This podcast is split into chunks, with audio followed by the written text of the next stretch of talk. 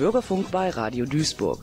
Das Medienforum präsentiert Fahrradio, die Sendung des ADFC Duisburg. Heute im Studio Wolfgang Schmitz. Mein Name ist Herbert Fürmann. Sie hören die 372. Folge von Fahrradio, dem Magazin des ADFC Duisburg, mit folgenden Themen. Heute haben wir zunächst eine schlechte Nachricht. Die Radstation am Hauptbahnhof hat seit einer Woche leider geschlossen. Duisburgs neue Fahrradstraße ist eröffnet. Es ist erst die zweite für diese Stadt. Eigentlich eine gute Nachricht, doch es gibt auch Kritik, auch außerhalb des ADFC. Wir sagen Ihnen auch, was das Besondere an einer Fahrradstraße ist und was Auto- und Radfahrende zu beachten haben. Im November gibt es ein Jubiläum. Die Pläne für fünf regionale Radschnellwege in NRW werden zehn Jahre alt. Die zum Radschnellweg 1 sind noch drei Jahre älter. Der ADFC plant landesweit Aktionen dazu, auch in Duisburg. Wir berichten von einer Alltagsradtour durch Huckingen. Und zum Schluss gibt es wie immer unsere Tipps und Termine.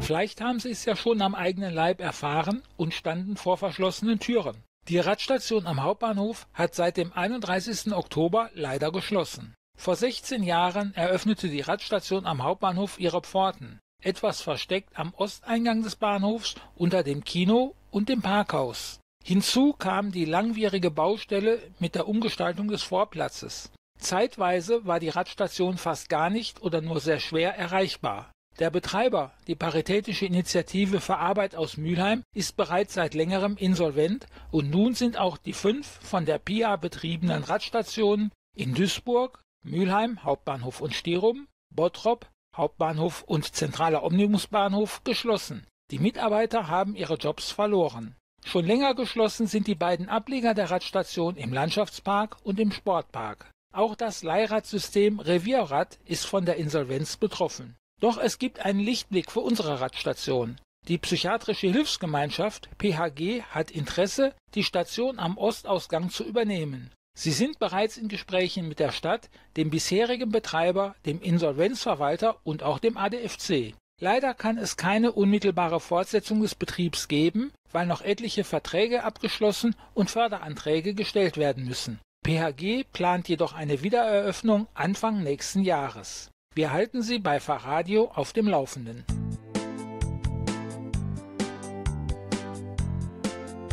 Am 24. Oktober wurde Duisburgs zweite Fahrradstraße mit großem Tamtam eingeweiht. Wir hatten bereits vor einem Monat ausgiebig darüber berichtet. Inzwischen gibt es einige Reaktionen von Fahrradfahrenden. Eine davon von einem älteren Herrn aus dem Duisburger Süden wollen wir hier nicht vorenthalten.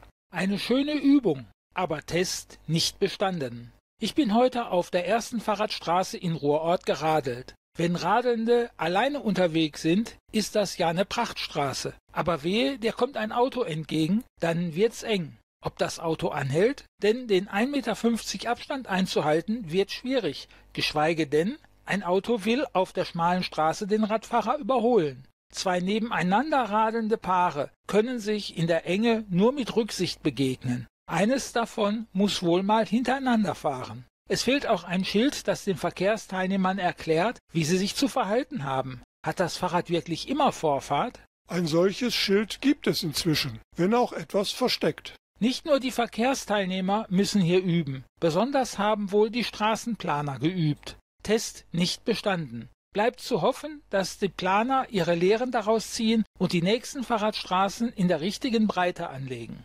Nach der Eröffnung veröffentlichte die WAZ einen Kommentar von Fabienne Piora. In Duisburg wurde die zweite offizielle Fahrradstraße eingeweiht. Nach einer abgelegenen Straße in Baal haben nun auf der Krausstraße in Ruhrort ab sofort Radfahrer Vorrang. Ist damit nun eine Verkehrswende in Duisburg eingeleitet? Es sieht nicht so aus. Mit der Krausstraße haben sich die Politiker und die Verwaltung nun eine Straße ausgesucht, die bisher nicht als stark befahrener Unfallschwerpunkt bekannt ist. Der Verteilungskampf im öffentlichen Straßenraum wird nicht hier ausgefochten, sondern an Hauptverkehrsstraßen, die viel befahren sind und an denen etwa Schulen oder Kindergärten liegen. Nicht umsonst finden regelmäßig Kittelkimmers Veranstaltungen statt, die genau auf solche Situationen hinweisen und entsprechende Forderungen stellen. Erst jüngst gab es eine Aktion, die Radfahren in Duisburg für echt lebensgefährlich hielt. Wenn es den Lokalpolitikern und der Stadtverwaltung wirklich darum geht, mehr Radverkehr in die alltägliche Mobilität der Duisburger zu integrieren, dann werden wahrscheinlich hitzige Debatten zu führen sein. Wer hat Vorfahrt? Wo werden Autofahrer zugunsten von Radlern abgebremst? Wie sieht es in Bereichen rund um die Innenstadt aus? In Essen wurden diese Diskussionen bereits geführt. Da wurde die Lebensader des beliebten und viel besuchten Stadtteils Rüttenscheid, die Rüttenscheider Straße zur Fahrradstraße erklärt. Es wird also noch einige Zeit dauern, bis Duisburg echt fahrradfreundlich ist.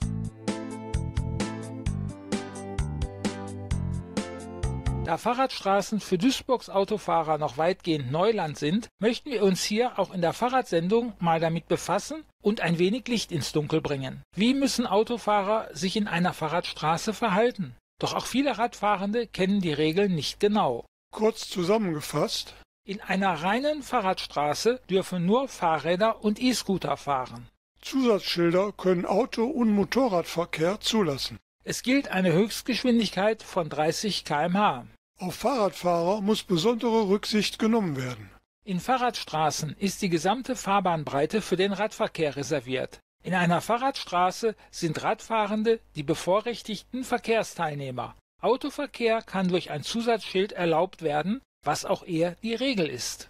Sie sind dann aber nur zu Gast, wie es in den Niederlanden so schön passend heißt. Hoffentlich verhalten sie sich auch immer so. Die Straßenverkehrsordnung erlaubt in Fahrradstraßen für alle Verkehrsteilnehmer eine Höchstgeschwindigkeit von 30 Stundenkilometern. Falls Pkw oder Motorräder zugelassen sind, dürfen sie den Radverkehr weder behindern noch gefährden. Sie dürfen also nicht drängeln, wenn Radler nebeneinander fahren, was hier ausdrücklich erlaubt ist. In allen anderen Straßen übrigens auch, da aber nur, wenn dadurch der übrige Verkehr nicht behindert wird. Im Sinne der allgemeinen Rücksichtnahmepflicht dürfen langsam nebeneinander fahrende Radfahrer aber durchaus schnellere Verkehrsteilnehmer überholen lassen.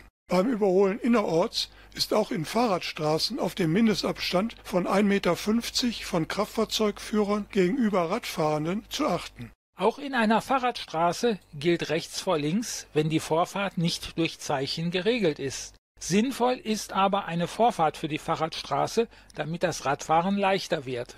Autos und Motorräder dürfen in Fahrradstraßen parken, falls keine Beschilderung dies verbietet oder einschränkt. In Duisburg gibt es jetzt zwei Fahrradstraßen. Weitere sind unter anderem in Baal und Rheinhausen geplant. Im Oktober 2022 gab es in München bereits 91 Fahrradstraßen mit einer Gesamtlänge von über 43 Kilometern. Damit steht die bayerische Landeshauptstadt bundesweit an erster Stelle.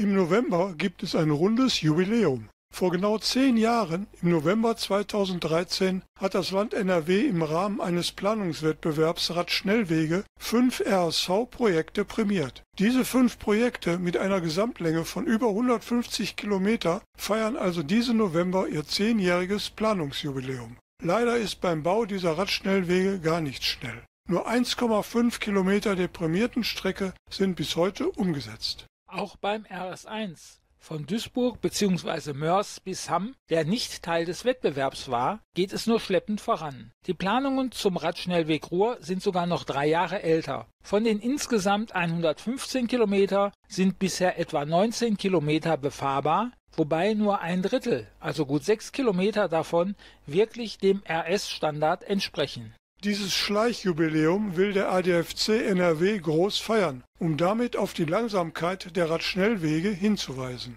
Den November machen wir nun zum NRW-weiten Themenmonat Radschnellwege. Unsere Zielsetzung ist, die öffentliche Aufmerksamkeit auf dem RSV-Ausbau Stillstand zu lenken und die Landesregierung dazu zu bringen, geeignete Maßnahmen für einen schnelleren Ausbau zu ergreifen und den Baulastträgern Beine zu machen. Am 18. November wird es eine Demo entlang der prämierten Strecke Frechen-Köln geben. Hier hat Verkehrsminister Oliver Krischer seine Teilnahme angekündigt. Auch entlang des Radschnellweg Ruhr wird es Aktionen geben. Die ADFC-Gliederungen von Mörs über Duisburg, Mülheim, Essen und Gelsenkirchen werden die Trasse in Etappen bereisen. Eine dieser Erkundungstouren startet am Sonntag, den 19. November um 10.45 Uhr auf dem Bahnhofsvorplatz in Mörs. Die RB 31 kommt hier um 10.27 Uhr an. Ich hoffe, hier auch schon Informationen zur geplanten Fortführung des RS1 nach Kamp-Lindfort geben zu können. Wir nehmen dann die geplante Trasse nach und durch Duisburg unter die Räder und erläutern an Zwischenstopps den uns jeweils bekannten Planungsstand. Über Mörs-Asberg, Winkelhausen und Asterlagen erreichen wir die A40 Rheinbrücke. Am Rheindeich in Neuenkamp gibt es gegen 12 Uhr, 12.15 Uhr eine Zustiegsmöglichkeit. Weiter geht es durch Neuenkamp über das Marientor und Plessing, Krämer und Mercatorstraße zum Hauptbahnhof, wo gegen 13 Uhr eine Überraschungsaktion geplant ist. Da das Gelände des alten Güterbahnhofs, über das die Trasse geführt werden soll, noch nicht befahrbar ist, müssen wir diesen Bereich über die Düsseldorfer Straße umfahren. Am Südende des Neubaugebiets Duisburger Dünen macht die Querung der Bahnlinien und des Sternbuschwegs am Grunewald und später auch der Koloniestraße große Probleme, für die es bisher noch keine Lösungen gibt. Durch den Duisburger Wald erreichen wir die Stadtgrenze Müllheim. Hier im Wald steht auch nach 13 Jahren immer noch nicht fest, ob der Radschnellweg nördlich oder südlich der Güterbahn geführt werden soll. Zu dem Abschnitt bis zur Hochschule Ruhr-West ist in der Mülheimer Bezirksvertretung 3 am 16. November ein aktueller Sachstandsbericht zugesagt. Wir hoffen, dass wir dazu auf der Tour auch Neuigkeiten berichten können. Zum Abschluss befahren wir dann noch als Highlight das mit allen Standards eines Radschnellwegs ausgebauten kurzen Abschnitts bis über die Ruhr. Die Tour endet nach knapp 30 Kilometer gegen 15 Uhr vor dem Hauptbahnhof Mülheim an der Ruhr. Wir laden alle Interessierten ein, diese Tour ganz oder in Teilen mit uns zu fahren.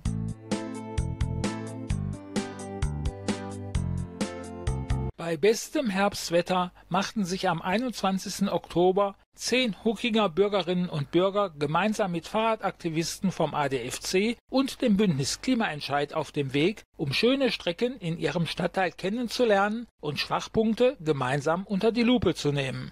Auf der zweistündigen Tour führte Heide Bergschmidt sie durch Licht und Schatten des Radfahrens in Huckingen. Munter diskutierten die Teilnehmenden, wie sich die Wegführung für Radfahrende an den Kreuzungen Sittertsberg und Steinernes Kreuz verbessern ließe. Hinterfragt wurde auch, ob die Schutzstreifen an der Düsseldorfer Landstraße tatsächlich schützen oder nicht vielmehr die Autofahrerinnen und Autofahrer zum knappen Überholen verleiten. Unumstritten ein wahrer Schildbürgerstreich sind die beiden Kreisverkehre der Düsseldorfer Landstraße. Entgegen den Vorschriften sind hier an den Radwegen im Kreisel Vorfahrtachtenschilder aufgestellt, damit Radfahrende den aus- und einfahrenden Autos die Vorfahrt gewähren müssen. Dass viele Autos dennoch stoppen und die Radfahrenden vorlassen, ist erfreulich, führt aber auch zu unklaren Situationen und zeigt den ganzen Unsinn dieser Beschilderung. Wendepunkt der Tour war die Anschlussstelle zur A 524, deren Radweggestaltung die Teilnehmerinnen und Teilnehmer in Zeiten der proklamierten Verkehrswende fassungslos zurücklässt. Hier hat man auf einer Seite einfach den Rad- und Gehweg weggenommen, damit der Autoverkehr von und auf die Autobahn ungestörter fließen kann und hat mitten auf dem verbleibenden östlichen Weg auch noch zwei Ampelmasten gepflanzt. Gut, dass es an vielen Stellen angenehme und teilweise regelrecht idyllische Alternativen gibt. Sie führen zum Beispiel durch die Landschaftsschutzgebiete östlich der Düsseldorfer Straße. Hier konnte sich auch manch Alteingesessener noch neue Tipps holen. Zudem soll die Raiffeisenstraße laut einstimmigem Beschluss der Bezirksvertretung zur Fahrradstraße werden. Jetzt ist die Stadtverwaltung am Zug. Nach der Kalkwegtour im vergangenen Jahr war dies die zweite gemeinsam von ADFC und Klimaentscheid durchgeführte Alltagsradeltour im Duisburger Süden. Die festgestellten großen und kleinen Mängel werden nun dokumentiert und samt Verbesserungsvorschlägen der Stadt mitgeteilt. Wir treten darüber in Dialog mit der Stadt und haken beharrlich nach, wie auch beim Mängelmelder. Damit wollen wir auch ein Zeichen setzen gegen eine unter Radfahrenden manchmal zu spürende Es ändert sich ja doch nichts Stimmung. Das Mängelmelder-Team möchte gerne Touren in weiteren Stadtteilen durchführen. Wenn ihr wollt, dass wir zu euch kommen, schickt eine Mail an den ADFC oder meldet euch bei uns Aktiven.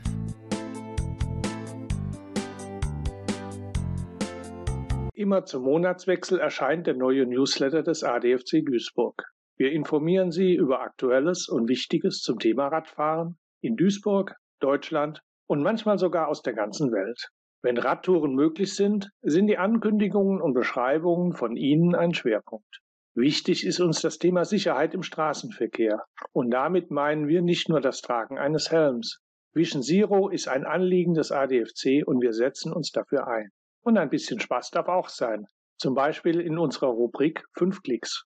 Die Online-Ausgaben des letzten Newsletters sowie den Link zum Abonnieren finden Sie auf unserer Homepage.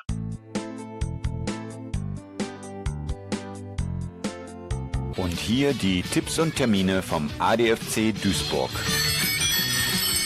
Am kommenden Samstag, dem 11. November, beginnt beim ADFC die Wintersaison mit der ersten Duisburger Wintertour der Saison. Motto: Fit bleiben auch in der kühleren Jahreszeit. Wo es lang geht, bleibt ein Geheimnis des Tourenleiters Heinz Stati. Es gibt maximal 60 Kilometer. Die Route und Streckenlänge macht Heinz Stati abhängig von der Witterung. Die Tour dauert circa sechs Stunden und wird flott gefahren und eine Einkehr ist natürlich vorgesehen. Aber bei Dauerregen, Sturm, Schnee oder gar Eisglätte fährt auch der erfahrene Tourenleiter nicht. Dafür gibt es dann im Dezember einen Alternativtermin.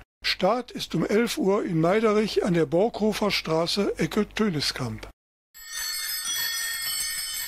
Am 14. November gibt es beim Radlertreff West ab 19.30 Uhr im Gemeindezentrum Essenberg-Hochheide an der Kirchstraße 109 endlich wieder einen Bildervortrag. Peter Kerkes berichtet über seine Reise entlang von Donau und Neckar. Die Donauenge, das Kloster Weltenburg, Ulm, Sigmaringen, die Donauversickerungen, Donaueschingen, die Neckarquelle, Rottweil, Tübingen, die Schillerstadt Marbach, die hübschen Städtchen Eberbach und Hirschhorn und last but not least Heidelberg waren die Highlights der diesjährigen Radreise von Heidi und Peter Kerkes. In den zwei Wochen genossen sie insgesamt rund 850 Kilometer durch wunderschöne Landschaften in Bayern und Baden-Württemberg. Es war eigentlich viel zu warm zum Radeln, aber strahlend blauer Himmel krönte die Fotomotive. Und zur Abkühlung gab es fast immer reichlich fließendes Wasser am Wegesrand. Sie werden am 14.11. ab 19.30 Uhr in Hochheide mit reichlich Fotografien davon berichten.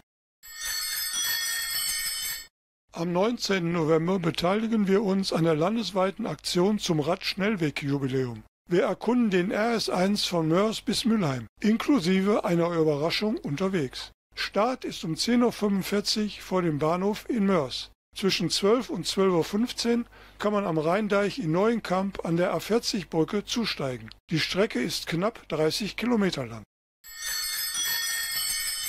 An dieser Stelle sei auch noch auf unsere regelmäßigen Treffs zum Radfahren hingewiesen. Immer donnerstags um 14 Uhr am Schwimmstadion an der Margaretenstraße im Sportpark und mittwochs und freitags bereits um 10 Uhr am Grünen Pfad in Duisburg-Neumühl in Höhe des Hornbach-Baumarktes treffen sich Interessierte zu einem Ausritt mit ihren Drahteseln. Dabei können die Teilnehmer die Strecke selbst mitbestimmen. Es gibt keinen Tourenleiter.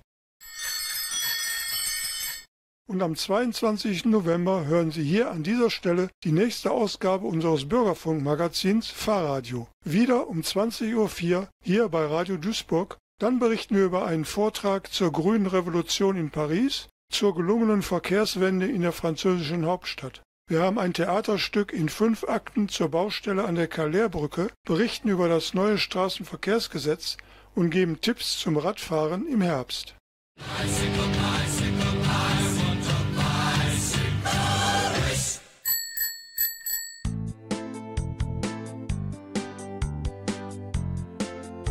Es würden in Deutschland noch viel mehr Leute aufs Fahrrad steigen, wenn die Sicherheit besser wäre auf den Radwegen. Deshalb brauchen wir Radwege, die vom Autoverkehr getrennt sind. Sagt Ann-Kathrin Schneider, Geschäftsführerin des ADFC Bundesverbandes. Und das war's auch schon wieder für heute von Ihrem ADFC aus Duisburg. Wenn Sie mehr über uns und unser Angebot wissen möchten oder uns unterstützen wollen, besuchen Sie uns. Unser Infoladen ist dienstags von 17.30 Uhr bis 19 Uhr durch unsere Kollegen vom Fahrgastverband Proban geöffnet. Donnerstag von 16.30 Uhr bis 18 Uhr und samstags in der Zeit von 11 bis 13 Uhr sind wir persönlich für Sie da. Sie erreichen uns auch telefonisch unter 0203 77 42 11. Hinterlassen Sie bitte eine Nachricht auf unserem Anrufbeantworter. Wir melden uns. oder schreiben Sie an info@adfc-duisburg.de. Bis zum nächsten Mal, Ihr Herbert Fürmann.